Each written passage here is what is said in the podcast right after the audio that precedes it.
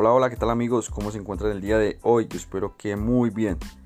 Recuerden, les habla Juanes Ortiz y les quiero desear para este 2022 un año lleno de prosperidad, de bendiciones, de amor, mucha salud y por supuesto rodeados de su familia.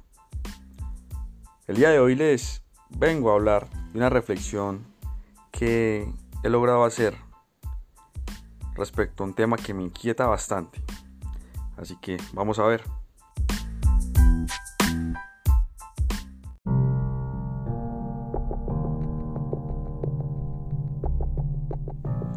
Bueno, en distintas ocasiones he logrado reunirme con algunos amigos conocidos de distintas profesiones y oficios a discutir sobre la sobre la situación del país. Y después de largas horas de debate, de intercambio de ideas y opiniones, surgió la siguiente pregunta. ¿Somos los colombianos un pueblo bravo que defiende su dignidad y su libertad? Y es que esta pregunta, a mí en lo personal, me da muchas vueltas en la cabeza. Incluso cuando la he debatido con algunos colegas, abogados, pues es un tema que siempre genera fervor. Y sinceramente me sorprende que haciendo una revisión histórica de Colombia y sus gentes, la conclusión a la que yo he llegado personalmente es que somos cobardes, somos miedosos y puramente materialistas.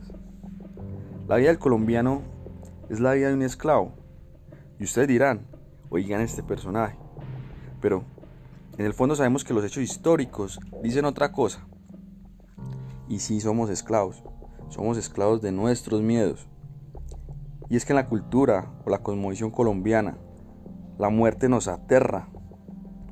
Nadie nos ha enseñado a reconocer esa etapa de la vida como eso, como una etapa más que se debe afrontar con determinación, con fe y con conciencia.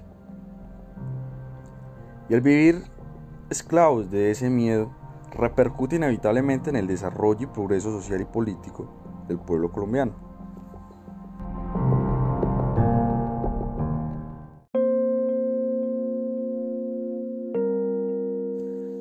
Para ser más claro, voy a poner dos hechos históricos que nos han afectado como pueblo y que demuestran nuestra sumisión y nuestros miedos. Contextos donde otros pueblos ya se hubieran levantado como guerreros a luchar por su dignidad, su libertad y su futuro. Aquí no. Aquí nos refugiamos en nuestros miedos y en el supuesto progreso material. Ahora sí, el primer ejemplo que tuvimos, la posibilidad de, analizar, y lo digo tuvimos porque fue un tema debatido entre distintas personas, es que la guerrilla en su mejor momento, a lo mucho, logró tener 50.000 hombres entre sus filas. Y para la época de los 80 y 90, la población colombiana era de aproximadamente 35 millones. Es decir, 50.000 hombres lograron doblegar una nación de 35 millones de personas. Ningún patriota, ningún doliente de la nación corrió a enlistarse al ejército para luchar por el, por el país que decimos querer bastante. Pero lo que sorprende no es solo eso, sino el hecho de que el colombiano prefiere vivir enclaustrado con el miedo y la seguridad de sus bienes materiales que luchar por su libertad. Ese es el primer ejemplo histórico.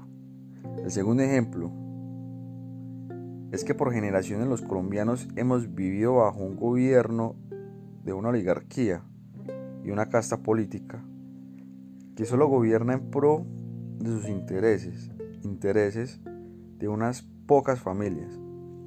Y nunca hemos dado un golpe de Estado y, es acá donde se presenta la misma situación de sumisión que se da frente a una guerrilla. Pero aún, seguimos eligiendo un nuevo amo cada cuatro años, como si un gobernante fuera a, a solucionar la vida de nosotros. Y hasta que no salgamos de esa mentalidad de servidumbre y no logremos gobernar nuestras propias vidas, emociones y miedos, pues vamos a estar condenados a la esclavitud. Y por supuesto, vamos a condenar a futuras generaciones a la tradición de la sumisión.